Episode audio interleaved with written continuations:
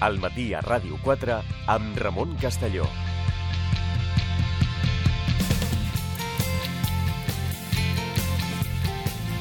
Continuem al matí a Ràdio 4. Ens acompanya el professor d'Història Contemporània de la Universitat de Barcelona, investigador del Centre d'Estudis Històrics Internacionals, José Manuel Rua. Què tal? Bon dia. Hola, molt bon dia.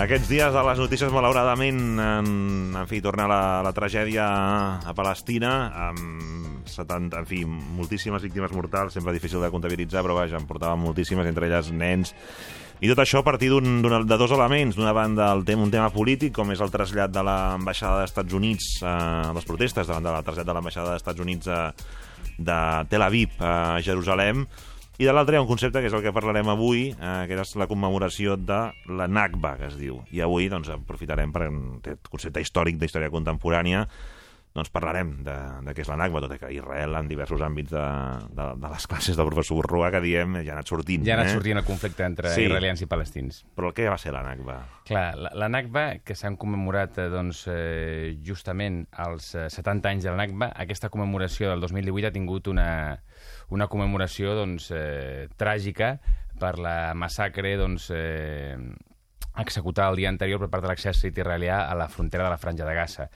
Però cada any els eh, palestins commemoren aquesta data. A- Avui té, aquest any té una, una, una significat, una rellevància especial per la matança de, de l'altre dia i perquè es commemoren doncs, els 70 anys, però la Nakba eh, vol dir catàstrofe o desastre en àrab.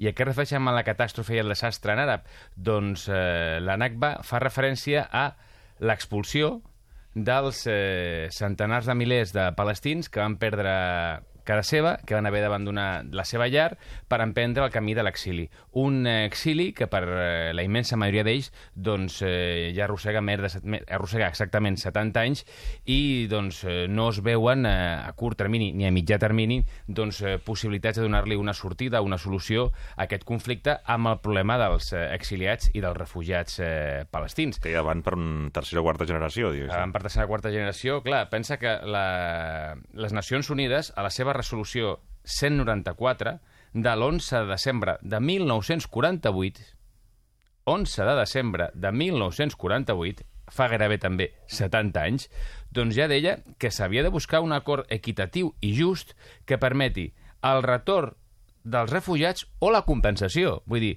s'ha de reconèixer que hi ha un problema amb els refugiats i se'ls ha de permetre o retornar, i si això no és possible, que tothom eh, apunta que la immensa majoria ja no és possible que puguin tornar perquè eh, després de la guerra del 48 hi ha hagut tres guerres més.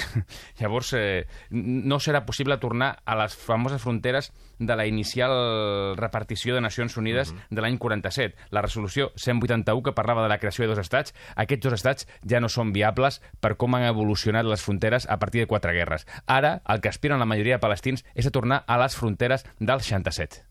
És això. Deixem ja el 47, tornem, intentem tornar a les fronteres del 67. D'acord? Però, eh, deixant de banda el tema de les fronteres, les Nacions Unides té reconegut, a partir d'aquesta resolució, que hi ha un problema que s'ha de resoldre tard o d'hora. Si no és amb la tornada, amb algun tipus de compensació. Però s'ha de reconèixer aquest problema, s'ha de reconèixer la condició de refugiats d'aquesta gent i s'ha de eh, doncs, eh, establir algun tipus de reparació. Simbòlica, material, totes dues.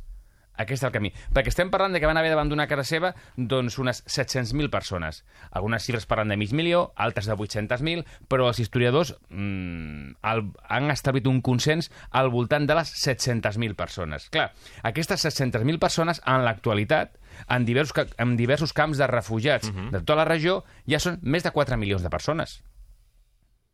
Clar, les 700.000 persones de l'any 48 ara són més de 4 milions de persones. Llavors, tornar aquests 4 milions és possible? Difícilment. Ara, hi ha un problema que s'ha de reconèixer, s'ha de reparar, s'ha de eh, trobar una sortida tal com reconeixia, com et deia, la resolució 194 del mateix any 48. Llavors, clar, d'on surten aquests refugiats? Per què abandonen la seva llar? Doncs aquí ens hem de remuntar a un dia abans. O sigui, la Nakba es commemora el eh, 15 de maig, però va lligada, estretament lligada, al 14 de maig. I què és el 14 de maig? És la proclamació de la independència d'Israel per part de Ben Gurion, per part dels dirigents eh, eh, sionistes jueus que estan eh, instal·lats i establerts a, a Palestina. En aquell moment és el mandat de Nacions Unides de Palestina sota control dels britànics. És un mandat que se li ha atorgat a Gran Bretanya i eh, Nacions Unides el que estableix és que s'ha de, com et comentava abans, donar una sortida a aquest conflicte a partir de la creació de dos estats. Els israelians, els jueus en aquell moment, accepten eh, aquesta solució de dos estats perquè, clar, eh, aquesta solució no és del tot equitativa. O sigui, ara no té sentit preguntar-se sobre la viabilitat i l'existència d'Israel. Això és una realitat i s'ha de gestionar la realitat. La història el que explica és la realitat. La política és com gestionar-la. O sigui, la història no intentarà resoldre ara el que s'havia d'haver fet en aquell moment. No. La història explica el perquè de les coses. La política intenta trobar solucions per gestionar el dia a dia i establir, vinc, establir eh, vincles de convivència. Doncs la història que explica doncs, com es va arribar a aquesta solució. I aquesta solució doncs, podia ser molt discutible en aquell moment. I ho era. Per què? Perquè aquella solució dels dos estats, a partir de la famosa resolució 181 de l'any 47, el que deia és que els eh, israelians, els jueus, perdó, en aquell moment, sent el 33% de la població, un mig, unes mig milió de persones, mig milió de persones, amb el 33% de la població es quedarien al 56% del territori. Clar, això és conflictiu. Aquest és el punt de partida, eh? Aquest és el punt de partida. El 33% de la població d'aquell territori, que són jueus, es queden al 56% del territori. Llavors, clar, els eh, àrabs palestins d'aquella zona no ho accepten, la resta de països àrabs tampoc, però la resta de països àrabs no ho accepten no perquè vulguin recolzar els seus eh, compatriotes àrabs i recolzar els palestins. No, no, no ho accepten perquè aspiren a repartir-se entre ells el territori de l'antic mandat de Nacions Unides a càrrec de Gran Bretanya. O sigui, la primera guerra àrab-israeliana, els països àrabs que acaben declarant la guerra a Israel, que són Síria, Egipte, Iraq, el Líban i Transjordània, encara no es diu Jordània, es diu Transjordània en aquell moment, allà el que aspiren no és a lluitar per la independència d'un estat palestí. No, De no. solidaritat o de... Aspiren a quedar-se al territori entre ells i repartir-s'ho. Llavors no lluiten pels palestins, lluiten per ells, per ambicions territorials pròpies, aquells països àrabs. Però és que Israel, clar, en aquest repartiment, doncs, home, surt beneficiat. Els jueus en aquell moment surten beneficiats. Uh, tot i així, hi ha organitzacions jueves que no accepten aquest repartiment i que no renuncien a ampliar aquest, aquesta primera divisió. Clar, pensa que les organitzacions jueves més importants a nivell armat eren la Hagana, que és la defensa, que era l'organització d'autodefensa. La Hagana acabarà composant, a partir de l'any 48, la Força de Defensa d'Israel, l'exèrcit, perquè ens entenguem.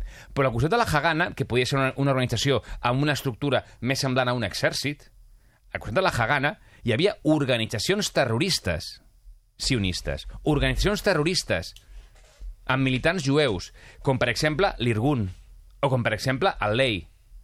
Clar, o sigui, quan parlem de terrorisme, aquí hi ha molts terrorismes. L'Irgun, per exemple, perquè la gent ho tingui molt clar, l'any 46 posa una bomba a l'hotel Rei David de Jerusalem. El 22 de juliol de 1946. Una bomba a l'hotel Rei David, on està el, eh, la màxima autoritat política i militar dels britànics en aquella zona. En aquell atemptat moren 91 persones. Això és terrorisme, eh, també. 91 persones. Winston Churchill va declarar sobre aquest atemptat és un dels crims més miserables i covards registrats en la història. En aquell atemptat van morir jueus, palestins i britànics. Però els terroristes eren un grup sionista de militants jueus que era l'Irgun. Doncs clar, l'Irgun i el Lei, que són grups terroristes, mm, les resolucions de la ONU diu, sí, sí, tu digues el que vulguis, després nosaltres arribarem on puguem arribar. Si arribem més enllà, arribem més enllà. O sigui, al final hi ha una percepció d'una part dels dirigents eh, sionistes eh, de dir no, no, la ONU que digui el que vulgui. La força de les armes acabarà establint les fronteres. Llavors, un cop que el eh, 14 de maig es proclama la independència d'Israel d'acord amb seguir el mandat de, la, resol- de les resolucions unides, comença el dia següent una guerra, comença una guerra eh, contra els cinc països àrabs i Israel, doncs, eh, en qüestió de mesos, derrota militarment aquests països, bàsicament perquè no actuen conjuntament ni envien les seves millors unitats. Sí. Que anava a dir, perquè també eh, com es conforma la força militar d'Israel en aquells moments mm, venint d'un èxode, venint de, de tot això i... i Des dels anys 20 tenen una força militar que és la, la, la Gana, la defensa, que, que té al voltant de 30.000 eh, membres. Llavors, aquests, abans de la Segona Guerra Mundial, ja estan organitzats com a força paramilitar, perquè ja des de començament del segle te- i XX... on tenen, on, on es troben? A, per arran... En quin territori es troben? A Palestina. A ja Clar, des de començament del segle XX que estan produint eh, migracions massives a Palestina, compra de terres... Sigui, no comença després de la No, no, Segona no, no. Val, val, val. Comença des dels congressos sionistes de finals Val, del segle val, val. XIX, ja s'estableix que la tornada és a la llar nacional que serà Palestina. Això la famosa declaració de Balfour de l'any 1917, on el ministre d'Afers Exteriors britànics, eh, Arthur James Balfour, reconeix que a Palestina s'haurà de trobar, s'haurà d'establir, millor dit, una llar nacional pels jueus, tampoc diu estat, diu llar nacional, el qual és més ambigu, doncs a partir d'aquest moment es comença una migració de jueus, de migrants jueus, amb la voluntat d'establir-se a Palestina i anar creant les estructures d'estat. Comprar terres, eh, crear institucions, i entre les institucions que crea l'any Ah, val, 1920... no és que arribin amb el vaixell aquell... No, no, és la gana. Des de l'any 20, la gana. I clar, dius, bueno, tenen una organització militar des de l'any 20, però com guanya una guerra? Perquè tot i que els cinc països àrabs actuen descoordinats, alguns envien voluntaris, altres envien una força molt No petita. agafen. No, no, no. Per exemple, els que tenen millor preparació militar i millor equipament són els transjordans, Transjordània. Però Transjordània ja s'ha repartit amb Israel la riba occidental del Jordà. I l'únic que fa és protegir el que ja ha assolit amb el pacte amb els israelians. I protegir també la part eh, est de, de Jerusalem, amb els jocs sagrats pels musulmans. És a dir, Transjordània, que té les millors forces militars, només va a protegir la seva part del pastís. Ja està. I la resta actuen totalment eh, descoordinats i amb unes forces, la majoria d'elles, voluntàries i mal equipades. Tot i això, com pot guanyar Israel la Gana i altres grups militars? Doncs per un recolzament que molt poc conegut i fins i tot insospitat. La Unió Soviètica. Sense la Unió Soviètica no guanyen els israelians. Per què? Perquè la Unió Soviètica, a través de Txecoslovàquia, envia armes als israelians, als jueus en aquell moment. Tot i que ja han proclamat la independència, ja podríem parlar d'israelians. Per què ho fa això Stalin? Perquè Stalin pensa que aquests refugiats, la majoria procedents d'Europa Oriental, de l'antic imperi zarista, que són jueus, que tenen idees socialistes, recordem la idea, la tema, el tema del model social dels kibbutz, són socialistes, doncs venen d'Europa Oriental, seran favorables a establir aliances amb la Unió Soviètica. Aquesta és la idea de Stalin. Després es veurà que, que no, que l'aliança La no anirà per aquí. Stalin no- aquí no- aquí no va es va equivocar completament. Però Estats Units i la Gran Bretanya no envien armes als eh, israelians a, a Palestina perquè estan acceptant l'embargament internacional. És una zona en conflicte i Estats Units i la Gran Bretanya no envien armes. En canvi, qui ho envia? La Unió Soviètica a través de Txecoslovàquia. Gràcies a aquestes armes soviètiques i aquest ajut militar de Stalin, Israel guanya la guerra. La primera guerra de les quatre guerres que hi haurà eh, al voltant del conflicte entre àrab i israelians i després entre àrab i palestins, doncs al voltant d'aquest conflicte, quatre guerres, la del 48, la del 56, la del 67, la del 73, doncs la primera la guanyen amb recolzament soviètic. Després ja guanyaran en recolzament nord-americà. Però és amb recolzament soviètic. Llavors, un cop que guanyen... Sempre descobrint coses noves, eh? Sempre descobrint coses noves, això és el que té... O sigui, la, la, la història eh, no hem de preguntar només el què, sinó quan. No només què, qui, qui recolza qui, no, sinó quan. Perquè això canvia, això evoluciona. Les persones canvien i les societats també. Doncs, eh, a partir d'aquest moment s'estableix eh, guanyaran en uns pocs mesos eh, els israelians en la seva força de defensa d'Israel i el més interessant pel tema que ens ocupa dels Sí. refugiats és que des de la versió tradicional israeliana, des de la versió eh, doncs, eh, del govern israelià, aquests eh, palestins que van marxar de cara seva, aquests eh, 700.000 palestins que van deixar cara seva eh, perquè les seves terres van passar a formar part del futur estat d'Israel i van ser ocupats militarment per Israel, ho van fer no impulsats pels israelians, no eh, pressionats pels israelians, sinó que aquests palestins van deixar a cara seva seguint les ordres i les indicacions de les autoritats àrabs, siguis, siguin palestines o siguin dels cinc països beligerants mm. a la guerra del 48, perquè els hi van dir, marxeu, que dificulteu les maniobres i la mobilització de les tropes. Arrasarem amb tot i és millor que marxeu i quan haguem guanyat la guerra Ja contra els torneu. israelians ja podreu tornar. Aquesta és la versió oficial. Heu de marxar perquè nosaltres, quan haguem guanyat la guerra, ja podreu tornar.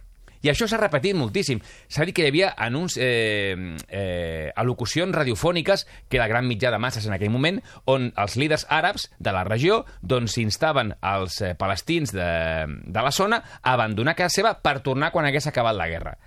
Clar, què passa aquí? I això és el més interessant de tot, perquè eh, sempre diem, bueno, és un conflicte, hi ha dues versions, cadascú té la seva propaganda, cadascú té les seves mentides, mm. el primer que mor en una, mites. en una guerra és la veritat, mm. això són, diguem-ne, eh, idees clàssiques del periodisme dels conflictes bèl·lics, però el més interessant aquí és que hi ha hagut una nova historiografia israeliana, jueva, és a dir, historiadors israelians, historiadors jueus, que han revisat les tesis i les versions oficials del seu govern que han revisat la versió oficial. Per què? Perquè a partir dels anys 80, aquests historiadors, repeteixo, israelians i jueus, tenen accés a documentació desclassificada de l'exèrcit israelià, de la Força de Defensa d'Israel.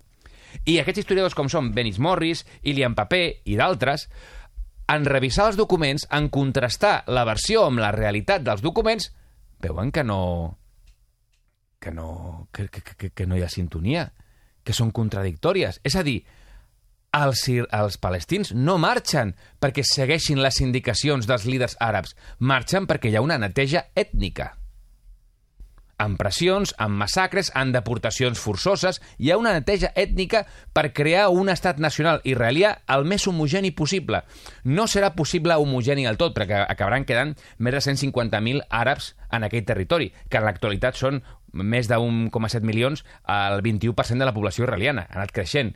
Però tot i que encara quedarà una minoria important àrab, hi haurà una fugida provocada, forçosa, massiva de palestins de moltes zones assetjats per les forces no només terroristes del Lei o l'Irgun, sinó també de la mateixa Hagana. Abans fins i tot de la guerra del 48, abans fins i tot de la declaració d'independència, hi ha sis mesos de conflicte civil amb morts per totes dues bandes, però on l'organització militar més vertebrada i més organitzada és la israeliana, que porta a terme veritable neteja ètnica en aquella zona. Per què? Perquè intenten crear doncs, eh, reproduir el model clàssic del nacionalisme del segle XIX, que és un estat, una nació. I això què vol dir? Crear un territori el més homogeni possible. Perquè el sionisme, aquest moviment nacionalista jueu que reclama una pàtria eh, pels jueus, el sionisme és fill del nacionalisme del segle XIX. És una ideologia europea, una ideologia del segle XIX. I què és el sionisme? Una ideologia que deia un poble sense terra a una terra sense poble. Aquest és el lema del sionisme del segle XIX. Un poble sense terra s'ha d'instal·lar a una terra sense poble. Problema, en aquella terra on s'ha d'instal·lar aquest poble, sí que hi ha un altre poble. Sí que falla la segona part de la... Falla la segona part. Aquest és el problema. Però s'ha d'ajustar perquè no Clar, falli tant. O... El sionisme és un moviment nacionalista que té un projecte colonial a Palestina. I ara no estem establint la viabilitat actual d'Israel, estem parlant dels orígens. Ara és una realitat i s'ha de gestionar la convivència com sigui, però els orígens són aquests, un moviment nacionalista amb un projecte colonial. Però és que la mateixa Golda Meir, que després va ser, com eh, els nostres oients sabran, primera ministra d'Israel, doncs no tenia por en dir no hi havia palestins, no existien. És que no reconeixies a l'altre. No, ja no hi ha ningú. No hi ha palestins.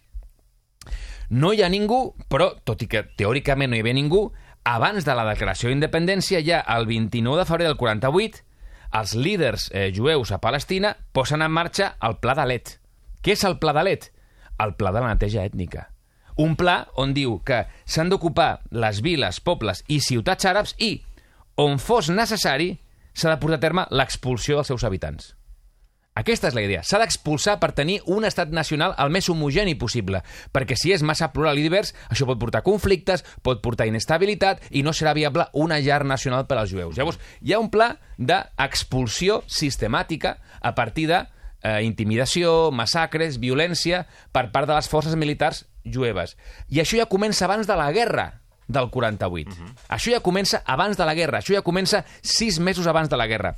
El que és interessant és que aquests historiadors que són israelians, com he comentat, i que són jueus, clar, es van haver d'enfrontar a, a la versió oficial. Hi ha un exemple molt, molt, molt famós, el cas d'un estudiant que es deia Teddy Katz. Teddy Katz és de la Universitat de Haifa. I Teddy Katz, a Haifa, es treu el doctorat amb una tesi on explica que a, una, a un poble, a una vila àrab que es deia Tantura, l'any 48 hi ha una neteja ètnica portada a terme per les forces jueves. Clar, eh, gent com Ilian Papé el recolzen perquè està documentat, perquè no només ha entrevistat els palestins, els àrabs d'aquella zona, sinó que ha entrevistat els que van executar l'acció, uh -huh. les forces militars. Uh -huh. Clar, això provocarà una denúncia judicial per difamació per part dels veterans. Ell al judici es retractarà. Després es retractarà de la retractació. Clar, la, quan et pressionen com a anar a la presó, doncs al final el que faci falta. I què, passarà, què va passar realment a, a, a Tantura? Doncs al final hi ha discussions sobre si va ser una massacre a gran escala o un crim de guerra. Però el que va haver-hi violència indiscriminada contra els civils, això ja està doncs, eh, fora de lloc. Massacre contra la població civil, crim de guerra, neteja ètnica, són qualificacions que hem d'entrar i ser molt curosos i filar molt prim, però el que va haver-hi violència i que aquesta violència va servir per intimidar mm -hmm. la població, això ho diu la nova historiografia mm -hmm. israeliana, que evidentment ha estat eh, rebutjada per la versió oficial, que continua defensant mm -hmm. que els àrabs, els palestins, van marxar de les seves eh, cases, dels seus pobles, mm -hmm. seguint les indicacions dels, eh, dels seus líders. No, les dades el que diuen no va per aquí. Un altre exemple, molt interessant. Historiadors com Khalidi i Childers, que es van dedicar a través dels arxius de la BBC a Xipre, que és l'arxiu més potent que hi ha d'aquella zona de gravacions radiofòniques, van intentar buscar les famoses al·locucions Clar. dels líders àrabs cridant a la població que marxessin. Van anar als arxius de la BBC sí, sí, a Xipre sí. i a veure on estan aquestes retransmissions radiofòniques on diu marxeu, marxeu. I no les van trobar. És més, van trobar al·locucions dient el contrari. No marxeu, quedeu-vos. Quedeu-vos. Els interessa millor pels plans estratègics, per interessos, però quedeu-vos. O sigui, hem creat una versió oficial, però les dades i els documents, les dades i documents, no confirmen aquesta versió oficial. Llavors, aquí és el conflicte polític lligat als refugiats. Aquí és el conflicte polític. No es tracta de tornar al passat. No són viables ni les fronteres del 48 ni altres coses de fa 70 anys. Ara, hem de reconèixer el perquè de tot plegat. I hem de reconèixer que amb els refugiats hi ha un problema. El mateix... Eh, els mateixos dirigents de l'Autoritat Nacional Palestina eh, saben que no podran tornar a les fronteres del 48, dissenyades per Nacions Unides. Ja ho saben. El tema és, si no les del 48, com a mínim les del 67. Uh -huh. Aquí, aquí està el debat. Si no les del 48, les del 67. Però eh, la història explica el per què de les coses. La política hauria de resoldre les realitats. Nosaltres aquí no entrem en la política. Mm -hmm. Com trobar una solució que ha de reconèixer, evidentment, la creació o de dos estats, o, com deia el mateix Ilian Papé, aquest historiador jueu israelià, un estat plural, un estat binacional. Ja veurem quina solució serà, si un estat binacional o dos estats. Però s'ha de reconèixer que s'ha de trobar una solució.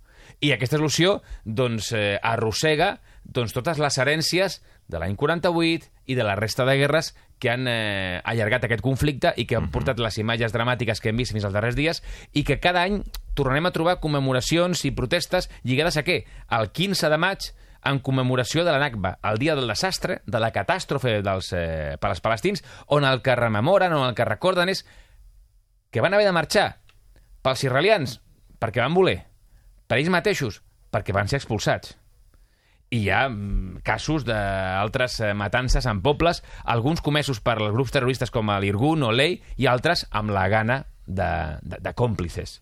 Llavors, aquí el, la, diguem-ne, el terreny eh, més gris, més difuminat de fins a on són responsables les forces armades eh, israelianes a partir de la gana o grups terroristes que actuaven pel seu compte.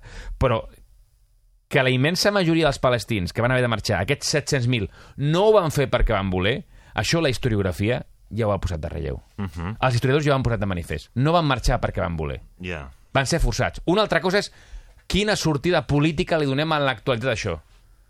El retorn, difícil, però un tipus de reparació i de reconeixement s'ha de trobar. Perquè, si no, eh, la NACBA es continuarà commemorant com el que és un dia de tragèdia per, en l'actualitat, doncs, més de 4 milions de persones. I sense donar una resposta, la que sigui, però una resposta el problema dels refugiats tampoc hi haurà sortida. No és l'única. Hi ha altres eh, eh, qüestions al voltant del conflicte entre Israel i Palestina, entre israelians i palestins. Però si no es dona una resposta als refugiats, uh -huh. Això es continuarà eternitzant. Llavors, eh, va néixer com va néixer el problema, no van marxar eh, de forma voluntària i historiadors israelians i historiadors jueus són els que han posat de manifest que la versió oficial no sempre és la versió eh, de veritat. Per això, per això estan els documents i per això, afortunadament, estan els historiadors. Per acabar... Doncs per acabar, eh, aquí el tema és saber diferenciar el que és una religió o el que és un estat, i tu pots estimar les teves religions i pots estimar els teus estats, del que és un govern i l'acció de govern. Hem de saber diferenciar el que és l'amor a una llar, a un poble, del que és les accions polítiques i del que és les accions del govern. Com deia l'historiador més important del segle XX, Eric Hausmann, que era d'origen jueu, uh -huh. deia, escolti, jo per ser jueu o per ser d'origen jueu, perquè ell no era practicant, diu, no tinc en absolut, eh, ell diria directament, mm, eh, que servir a la pequeña nación-estado militarista, culturalmente decepcionante y políticamente agresiva, que pide mi solidaridad por una cuestión racial. O sigui, jo per ser jueu no tinc per què compartir els interessos i les polítiques del govern jueu. És més, una manera de defensar la meva identitat i de defensar fins i tot l'existència i la vi- viabilitat d'Israel és criticar el seu govern. Que segurament és la millor manera de fer-ho. Doncs investigador del Centre d'Estudis Històrics Internacionals. Aquí hem vist un exemple de com la història no... En fi, sempre ha de qüestionar i fer recerca sobre els relats oficials historiogràfics. Fer no? Fins i tot- recerca dels relats oficials i fins i tot preguntar-ho a la teva mateixa gent. Això és lo incòmode, perquè estem acostumats en l'actualitat, eh, aquí i fora, a que lo dels nostres sempre és justificable. En canvi, lo dels altres és sempre injustificable. Jo, estudiar altres És històries. millor estudiar els altres. Les coses de Clar, fora, no? és que lo dels nostres, sempre injustificable. A lo dels altres, això és, una, és injustificable. Doncs aquests historiadors valents Mhm. israelians diuen, escolta, que lo nostre tampoc és tan justificable. Que lo nostre també és qüestionable. Doncs, ser historiador és una professió de risc? No ho sé, però de covards no. Investigador del Centre d'Estudis Històrics Internacionals i professor d'Història Contemporània a la Universitat de Barcelona. José Manuel Rua, moltes gràcies. A vosaltres, com sempre, un plaer. 10.33.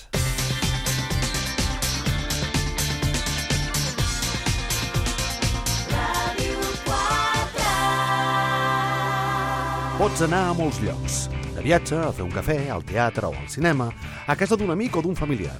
També pots anar a museus, al gimnàs, a la biblioteca, pots anar de compres... A partir de les 4, però, nosaltres et proposem anar a tots aquests llocs a la vegada. Us apunteu? De dilluns a divendres de 4 a 7, anem de tarda amb Goyo Prados, a Ràdio 4.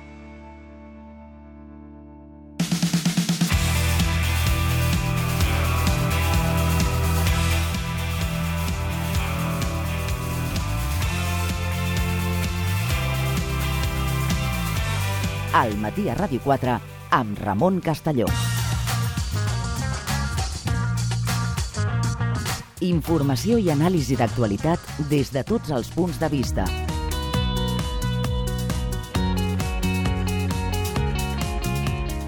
Entreteniment i propostes a l'abast de tothom. Amb Ramon Castelló.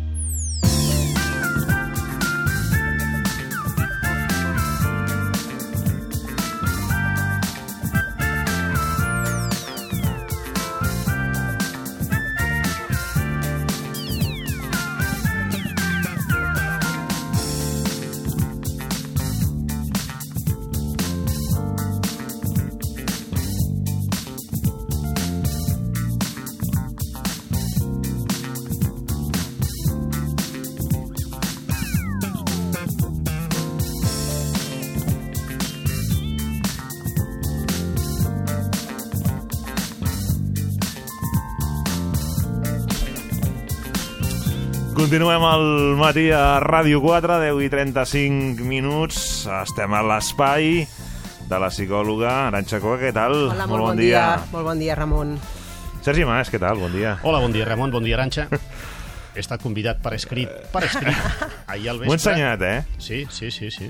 I... Jo ara pensava, el Sergi em ha un missatge, dic, ara em sembla... no, Jo pensava que primer era el del, el del metge que havies anat, allò, el, justificant del... Sí, saps? que fa, que fa o feia la mare habitualment. Sí. Mi hijo no ha podido asistir a clase. Ruego disculpen. Sí, que la meva mare sempre feia les pes com les jotes i sembla, mi hijo no ha jodido asistir a clase. Sempre, sempre. Sí, pobreta meva. Uh, aleshores, uh, és un privat d'Instagram, Sí, sí. que també val, que també val, Sí, és per temes sí. així.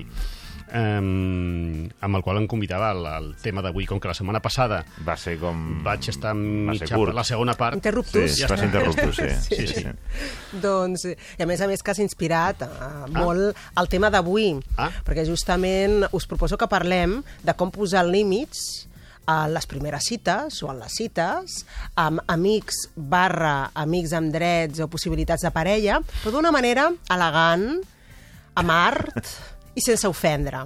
I tot això venia... Posar límits. Sí, límits. mm, És important i és Jo això, interessant. jo això ho associava a la paternitat, ara que estic llegint moltes coses, saps? és cert. posar límits... És, límits és, en quant a l'educació dels fills i filles, és cert, però també hem de posar límits entre els adults. cita, sí, sí, i i I, tant, evidentment, i tant, i fins tant. on pots arribar o no, això tant en l'àmbit laboral, molt important, Mm, com sí. en l'àmbit personal, Personal, sí. evidentment. Prendrem no? nota, doncs. Ara, a, amb art, amb un art bonic, que quede bello, que no ofengui, que no molesti. Dic jo, no és el meu cas, adient. disculpa, no és el meu cas ni el meu tipus, però si quedes malament, Tampoc passa res, no? no passa res. Eh? No heu vist la cara. Dir, No, no, Era si com- quedes malament és el teu problema. És veritat. I té molta raó, i com sempre és que el Sergi és molt savi. Mm. Un dels punts, justament, de les recomanacions, cert, està al guió, eh? Està al guió, Ah, ja, sí. veus que un no guió, estic eh? improvisant. Hi ha un guió. Un dels Ah, punts vale, sí. és... Um, I no tratis de caure-li bé a tothom Sí, a l'hora de és posar un- límits. És a dir, no cal És bona aquesta. haver eh? de quedar bé. El- el L'important és que apliquis bé la tècnica de posar un límit elegant. Una altra cosa és que l'altre, mm, si té un nivell d'ofensabilitat molt fi, molt elevat, doncs s'ofendrà per una mosca, fins Sí, i tot, no? sí, sí. Però això no t'ha d'importar. El que t'ha d'importar és que tu, la Bueno, teva part, l'hagis fet I bé. també et dona alarma, perquè al final, si no saps com fer-ho, Sí, sí, si tens sí, la tècnica, saps massa com posar-t'hi, sigui Sí. elegant o no. Sí, sí, sí. Massa Però complicat. com a És mínim tens la veus que l'altre posa una curassa pel mig, diu, bueno, Bueno, pues, eh, ja mm, està. adiós. Ja està, adiós. Sí, Exacte, ja bé. està. I, ah, correcte.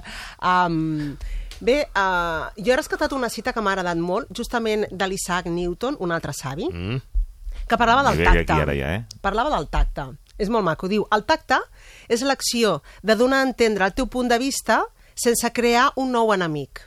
Està bé. Ah, déu nhi És a dir, la, tu has de poder posar, mm. fer entendre el teu punt de vista i el que vols i no vols, però amb la cura de no crear-te un nou enemic. I entre parèntesis, i si, i si l'altre s'ha ofès, allò que deia, Sí, escolta, no sí. pots uh, uh, contentar ni agradar a tothom, no? Sí. Però a banda d'això, almenys, tu haver-ho fet amb aquesta Això intenció. que proposes és una merda, no? No dir-ho així, Sí, sinó... exacte. sinó Eh? eh, Mm. Però dir-ho, El, sempre ta sent el assertiu. tacte verbal o el tacte físic? El Tacte tac- verbal. Tacte verbal. Perquè- Respecte verbal, eh? Uh, sí, Vale. correcte. Eh? Està, justament està dient donar a entendre el teu punt de vista. Vale. Eh? Sí. El punt de vista, Sergi. És que- El tacte verbal, val? no l'altre. Uh, sense... Ser, aquest, aquell seria per una, no sé una altra secció. serà per temes de metges, que sempre és un, un, un tacte no, no recte. Sí, sí, sí. sí, Li hauria, sí. quan un metge diu, li hauria de fer un tacte. Sí. No, és, no, no et dona una la mà. No Si et ho, dona la veus, mà. si ho veus acompanyat d'un guant de làtex... Sí, sí, sí, sí, sí. No. Ah, ah, això Suerte, donaria- amigo, suerte. Suerte, suerte. No, sinó mm, verbal, és a dir, Sí. um, comunicar, el que vulguis comunicar. Vale. Per exemple, el cas més clar, un no o una por, mm, recollint l'exemple que ens posaves l'altre dia, Sergi, Sí, situem-nos, sí. Eh, que aquella persona deia eh, tinc por perquè no vull res més amb tu. No t'ho va dir així, t'ho va dir d'una una altra manera, poc adequada. Només serà una... Només serà una cervesa. Només serà una cervesa. I diu, escolta... És que ni una mm, cervesa. És que ni una cervesa, clar. Aviam per qui posa els creus límits que... aquí? Aviam qui posa els límits, correcte. Clar que sí. I al final Bueno. vas acabar posant Sí. el límit tu. Per tant, s'ha de saber fer bé i es va saltar aquesta persona, eh, es va saltar alguns punts interessants a conèixer a l'hora de... mm, Perquè té tot, el, té tot el dret de posar un límit, però eh, la frase de l'any, no? Així no. No? Així no. Així, així justament Així no. no. I ara aquí, doncs, la, la meva proposta és que en, en parlem doncs. d'algunes mínimes... Primera eh, cita, amb eh? primer- M'has dit? Límits a la primera, primera cita. cita o segona, O segona. o amb aquell amic Vale. o aquella amiga Vale. que en algun moment determinat pots tenir la necessitat de posar un límit. Un límit. No? De dir, mira, no para, sé... eh, para. en- És un para. És un para. Eh, és que l'altra persona, sigui qui sigui, l'altra Sí. persona, eh, entens que s'està sobrepassant amb preguntes... O estàs, exacte, estàs O fent físicament, que tu no o vols o no estàs preparat o senzillament treu no la mà- t'interessa. Treu la mà de l'esquena. Treu de màscara, Però correcte. un treu de la mà de l'esquena és, és un tall és un tall eh, duríssim, no? Sí, però ara posarem... Mira, un, eh, aquest és un gran exemple. Mm. Tu imagina't que estàs fent plans per quedar amb algú Sí. i li dius val, quedem, però no em posis la mà a l'esquena. Home, oi, que, no, no, no, oi, no, no. oi que no tindria sentit? No, no, doncs és no, el que va no, no, passar no, no. amb fem una cervesa Sí, sí, i sí, res sí, més. Sí, sí. És a dir, Posar els límits abans de... abans de... Aquesta Sí. és la primera premissa. No ens avancem, primer de tot. Um, gestiona la situació i, per tant, posa el límit quan t'hi trobis en Ara, aquella ara, situació. sí. Abans no, perquè l'únic que reflex és que tu tens unes limitacions pròpies o unes pors i els hi estàs carregant o estàs projectant a l'altra persona que encara no s'ha manifestat. Perquè l'altra persona ha de ser de sobte, serà l'actor o actriu eh, que executi les teves pors no li arroguis encara aquest protagonisme perquè encara no ha fet res, però ja li has projectat. Clar, l'altre, evidentment, se, se, sent, se sent ofès. Per tant, Sí. primer, no ens avancem mm. i mm, eh, en el moment en què sorgeix aquella situació que no t'agrada, que vols evitar, ho rebutges amb suavitat però amb assertivitat. Um, hi ha una premissa en l'assertivitat. L'assertivitat, perquè sigui una bona assertivitat, ha de ser amable. Això ho saben els, els experts en comunicació. Pots posar un exemple? Ser assertiu, és a dir, Sí. uh, ser assertiu en el, en el cas de la mà a l'esquena o la Sí. mà aquí a la cama, eh, Ep. aquella, aquella mà a la cama, eh, de, quan tens un company o una companya al costat, doncs li has de dir que no, escolta, la mà a la cama no. És a dir, que no, o et Val. deixes. Val. O O, et o et deixes. deixes si t'agrada, però la decisió deixes. és teva. Evidentment, Sí. la decisió és teva. Però imagina't que tu vols posar el límit perquè no vols, no ho trobes adequat, no et ve de gust, no, no vols que aquella persona et posi aquella mà a sobre. Uh, ho has de dir, evidentment, i has de ser assertiu. L'assertivitat, uh, quan perd amabilitat, perd també, eh, deixa de ser també eh, assertivitat, ja de, pot ser fins i tot agressivitat. Ui. I l'altre, sentir-se ofès. És a dir, l'ofès és, et pots sentir tu que t'ha posat la mà a sobre, però com que li has dit, escolta, i aquesta mà què? Què No, passa amb aquesta mà? L'altre diu, oye, però tranquil·la, tranquil. Ui, ui, ui, ui, em sembla, Clar. em sembla una violència ja com a primera o segona cita. Què passa amb aquesta mà? No, Què no, passa no. amb aquesta mà? Clar, però si no vols que, tingui, que et posi la mà, tu li has de dir que no. Per tant, eh, no és fàcil, eh? però s'ha de conjuntar el expressar exactament el que t'està passant i el que desitges en, aquella en aquell moment, almenys a una primera instància, amb amabilitat. Una altra cosa és com reaccioni Mhm. l'altre. veritat, però és veritat que mai saps, o mai saps, és, comença a ser difícil una mica a l'hora de, per exemple, creuar un semàfor. Eh? Uh -huh. Tu vols tenir certa mm, proximitat amb l'altra persona i eh, a l'hora de creuar tu mig acompanyes estàs com protegint, això és una mena de comunicació, escolta, t'estic acompanyant, i no hi ha res, eh, no hi ha res, primera, segona cita. Dius, bueno, tu et trobes bé, penses que l'altra persona pot donar, pot avançar, avancem, televisió espanyola, eh? pot avançar, i tu és com si eh, acompanyes una mica amb el braç És un context Tens- de protecció. eh, de protecció i de- d'afectivitat, també, eh, no? Si alguna persona cau, en aquell moment tu l'agafaràs del braç Sí, perquè no, no, no, reguis, no, que clar, està no com sense caure. I justificat. compte que vas evidentment, cotxe. Compte que l'agafes i ja està. Aquí Sí. crec que fins i tot gairebé és, és obligat no, que ho hagis de fer, però fora d'aquests contextos excepcionals Sí. d'ajudar o de rescatar algú perquè no ho prengui mal, jo sempre recomano si no coneixes algú, no tens suficient confiança en una persona i la vols tocar, demana permís. Escolta, ara ara t'agafo del braç. O, uh, t'importa? T'agafo de la mà per acompanyar-te d'aquí, no sigui cas que tal. És interessant avançar-ho. Has, Si és has una de persona... Has de demanar-ho? O anunciar-ho. Vaig a Si no- tocar-te la cama. Uh, Cinema, anem al cine, vaig a tocar-te la cama. no. En tres no, segons. És que hem passat d'un context a un altre. No, el em pa- el context és el mateix. Val, no, Hola, quedem- no, par no parlava de la cita, no parlava de la cita, Ah, és cert. No, vale. no, és que clar, com que hem passat al context de Jo parlo evitar un d'experi- accident... d'experiències pròpies sempre. vale, vale. Sí. És que hi ha diversos contextos. En un context d'un accident, evidentment, tu toques aquella persona perquè la treus d'allà i l'has d'agafar perquè no caigui. Um, en un context eh, laboral, Sí. evidentment, si li has de posar la mà a un company, mm, Bueno. informa-li. Diu, Escolta, t'agafo, eh, que no sé què, no sé quantos. No. Escolta, evidentment. No, no, no. Context de cita, Sí, una mica d'intel·ligència. sempre. Mm, Sempre avaluar Sí. el context Sí. i avaluar la comunicació verbal i no verbal, que és un altre dels punts. Aquí, és a dir, aquí, aquí. cuida la teva comunicació No o el teu llenguatge corporal. I gestual, I ha d'acompanyar les paraules. És a dir, si tu vols quedar amb un amic i només vols una cervesa i no vols res més amb un amic, uh, primer avalua en quin context us trobeu. No us trobareu per sopar a determinat lloc i demanareu determinat menú. Mm. Perquè llavors uh, la teva conducta no es correspon realment amb la teva disponibilitat o el teu desig. Llavors, això és el primer. Diu, escolta, doncs Bueno. queda amb aquell amic no allà, sinó a un altre lloc. Aquests contextos Sí, bueno, de... de- depèn forma part de l'altra manera de comunicar. Depèn de quina és la teva predisposició a l'hora de... Si tu vols, primera cita, quedem per dinar. Dius, bueno, m'estan proposant una estona d'hora i mitja mínim. No? Sí. Quedem per fer un cafè.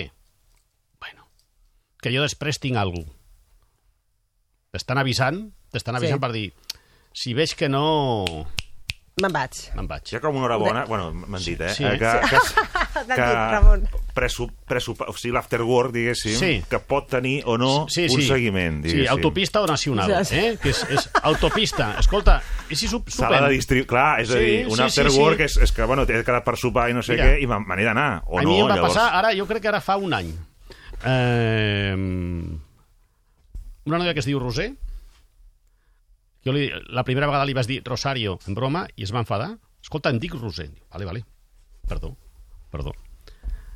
I, va, i vam, vam quedar, sí, sí. eh, Bueno, és, és No, posar no. un límit, eh? Això és posar, escolta, No, dic no, sí, Roser, a veure, no sí, però que si es diu Roser, es diu Roser. Sí, sí, sí, ja està, però bueno, jo volia fer la gràcia. L'ha informat. Sí, sí, sí. Informar és així. M'acompanyes a la Nespresso, Rosario? Sí, però em dic Roser. Vale. Sí, sí.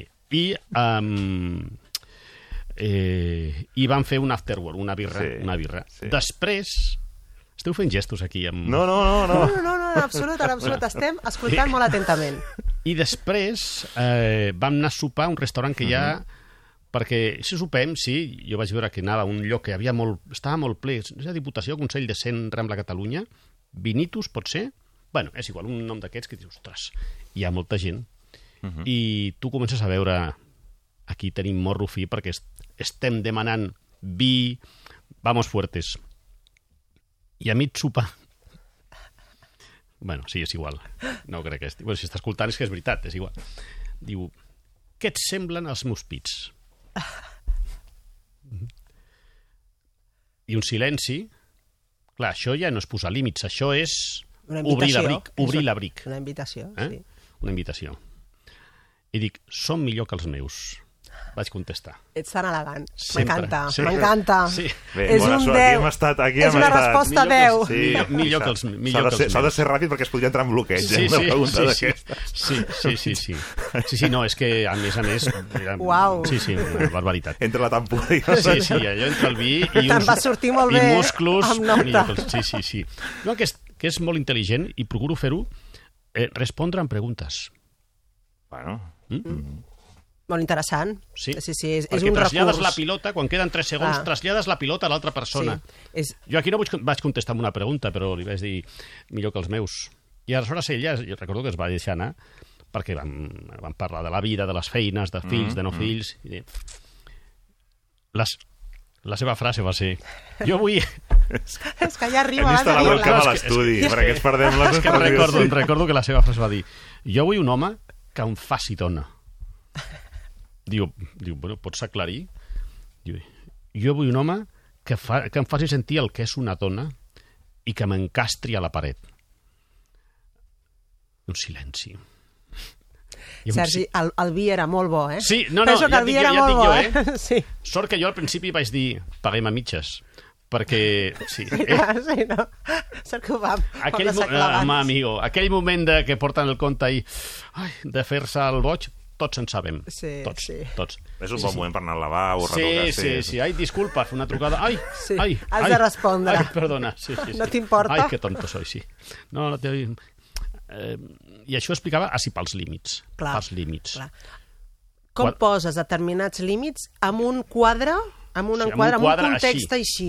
Tan Evidentment, obert. evidentment, no era encertat. O sigui, el quadre, el context que has descrit, era perquè et fes aquesta pregunta. Uh, què opines dels meus pits? Val? Bueno, però El- jo no vaig posar el context. És a dir, el context va venir perquè estàs a gust, Sí. fas, fas una birra, te'n vas a un restaurant, Però- sopes... Correcte, però, però sí, imaginem que aquesta persona només hagués volgut una cervesa i res més, i Mm. no entrar en converses una mica més picantones, ja no et dic Bueno, en, no, no. en jardins Més més, complexes? Tanteo, val? no? un tanteo, Sí, sí, tanteo. val? Um, no, no, ni es va a aquell restaurant, ni Sí. es va a determinades hores, ni es demana aquell vi, potser. Bueno, no, o en, igual- en tot cas, assegura-te'n. Pots anar, Perquè- sí, sí, pots anar al restaurant i que Clar. al final... Eh, jo, jo, sempre, jo sempre recomano, no hem vist missatges contradictoris. Tu volies alguna d'aquesta persona? No, més que mm, una breu conversa. I per què la vas portar a tal lloc? I per què et vas vestir com et vas vestir? Tot això compta. Uh -huh. Eh, no ho podem deixar només en el fet de que som dos adults i ens entendrem en aquell moment. No, home, uh, donem pistes, això és excessivament senzill. I el llenguatge mm. humà no és tan senzill. Eh, té, té capes. Hem de cuidar les altres capes, també. La del context, Sí. cuidar-lo, la del llenguatge corporal, com vas vestit, des de com vas maquillat. Aquestes coses Sí, semblen sí, sí, superficials, sí, sí, sí, però envien missatges. Clar, tu pots crear un context X i de sobte trobar-te que el contingut que t'hi trobes en aquell context és totalment diferent o en tot cas no té res a veure amb les expectatives que t'han creat. Clar, Això és molt important. Clar, eh? també a l'altre, no? que tu em, vagis amb... O sigui, que pel que et digui l'altre simplement vegis que allà, aquella química que tu pensaves Sí, no sí, es no produeix hi ha- no hi i llavors simplement vulguis. No vulguis reconduir, sortir Sí, i marcar els límits. I és que, eh, Exacte. Tot i que hagis, teòricament, puguis haver enviat senyals abans o a la també, manera, no? també, evidentment, per això ho hem d'observar també, mm. bueno, m'ha portat a un lloc molt maco, però està clar que aquesta persona no cosa parla, no- no, no- diu Sí, sí, res, sí, Aquí no, la Rosario, per exemple, o Marc val? Catània, No, no, que no, se'n va... sí, sí, sí. va ser molt coherent, Sí. el tema de la coherència és molt important amb el nostre eh, llenguatge. El que Sí. diem ha de coincidir o ha de con eh, concordar amb allò que creiem que no diem, Mm. però que també estem dient, i ha de Sí, sí. concordar. Llavors, aquella, jo crec que la Roser, doncs, Sí, eh, sí. molt encertadament, va, va ser molt coherent en tots els missatges que enviava, no? Per tant, Bueno. la pregunta al final, i què penses? Doncs uh, estava totalment en, en, en, Sí, lligada, amb- justificada, en Sí, sintonia sí, sí, correcta amb, sí, to, amb tota sí, la sí. resta, no? Sí, bueno, bueno, però vol dir que tampoc és una pregunta que jo m'esperava a aquell moment. no, no, no. Eh? Bueno, I, bueno, L'Imis va posar, va fer una invitació, Una i al límit invitació. el podies haver posat tu. sí. Ojo, perquè potser te trobes, això pot passar, Sí. sí. trobes amb una invitació oberta, bueno, i què? I, uh, Què penses de... I tu dius, mm, a què ve aquesta pregunta? Perquè me la llences cap a on em vols portar. Bueno. Mm, doncs uh, no, no. Jo no vull anar cap a aquest caminet, volia anar cap a un altre camí, no? Sí. Tu li podies haver posat un límit perfectament, eh? si tu no haguessis volgut entrar en una conversa que dius ens estem apropant o estem intimant excessivament.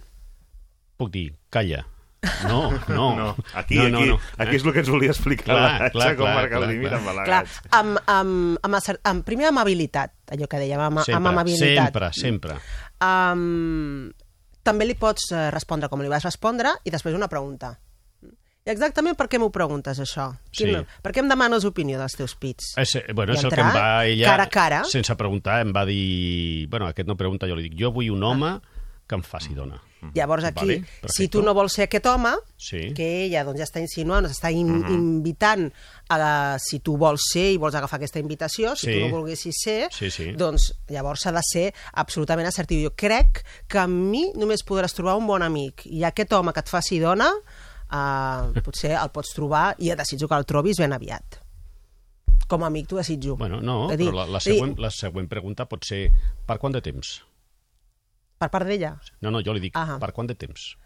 A veure, és que clar, això ja respon Bueno, clar, als és que- interessos i desitjos de cadascú, que és un dels altres punts que dintre del, de, del guionet que us he passat eh, he posat, penso que és el primer, pensa abans de fer, què vols realment? Què Sí. vols, què esperes d'aquella d'aquella persona? Fins a on series capaç?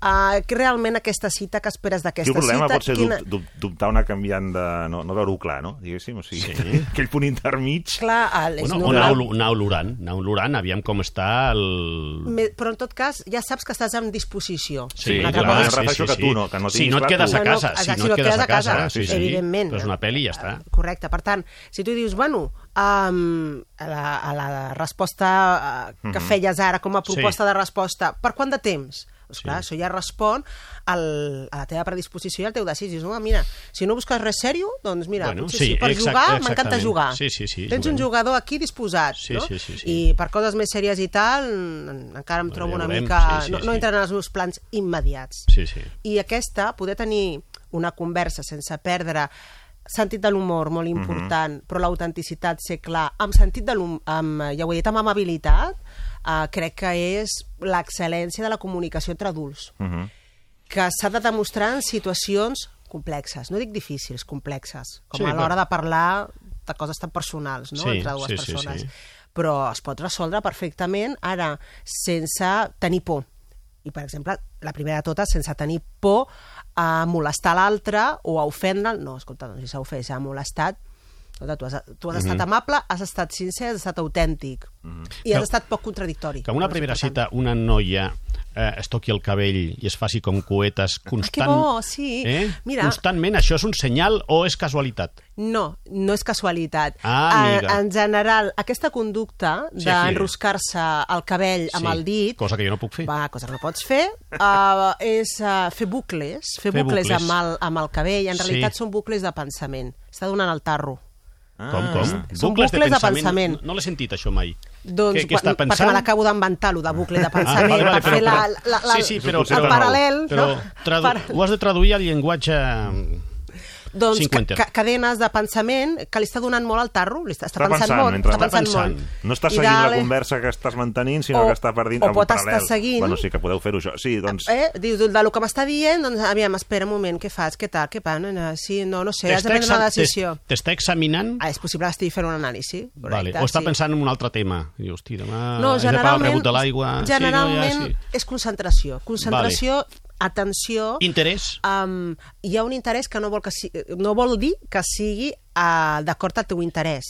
És una resposta, eh? Eh, És un missatge. És un missatge. És un missatge, sí, de que s'ho està pensant bastant i que té un bla bla bla en aquell moment sobre el que esteu tractant o sobre tu, la teva persona. fent una cimera té un bla bla bla. Vale, vale, sí, sí. Un bla, és bla, que bla. ja- I té- i jo fa també bucles. hauria de fer un bucle de Fa cabell. bucles eh? i el Sí, fa amb sí. el cabell. Sí, això sí. això és, eh, és interessant. De fet, les persones que, mm, que ja es, es, es defineixen com a persones que amb molta ansietat o amb molta angoixa o que s'agobien acostumen a fer bucles, no? perquè Sí. justament Sí, sí, sí, l'angoixa provoca bla bla blas i converses internes que, de, que no acostumen a ser bastant funcionals, eh? Acostumen, acostumen ja, a ja, ser, no, acostumen a ser bastant bla bla bla, eh? ta- tautologia d'aquesta, però en aquell moment li estàs donant coses per pensar molt.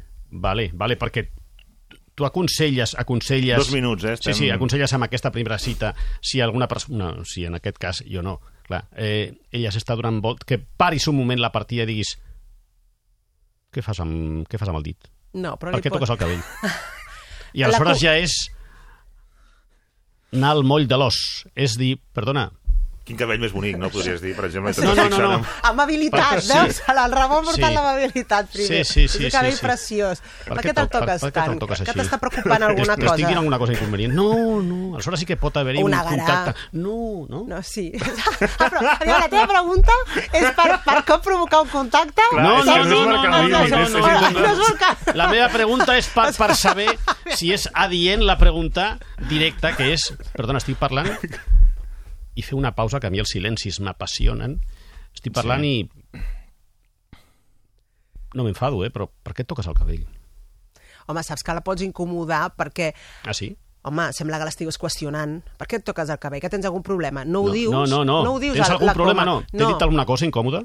no ho dius, però uh, pots, pots posar-la en alerta o, o incomodar-la. I jo aquí crec que faltaria una mica mm, de, de, mà, de, mà, de mà esquerra. De, de, esquerra. de, l'assertivitat ja- la té, però a seques i, i, i brutal, no? Jo el que proposo és que sigui una mica més... Mm. Davant del més, dubte, escolta, més això que fas al mà...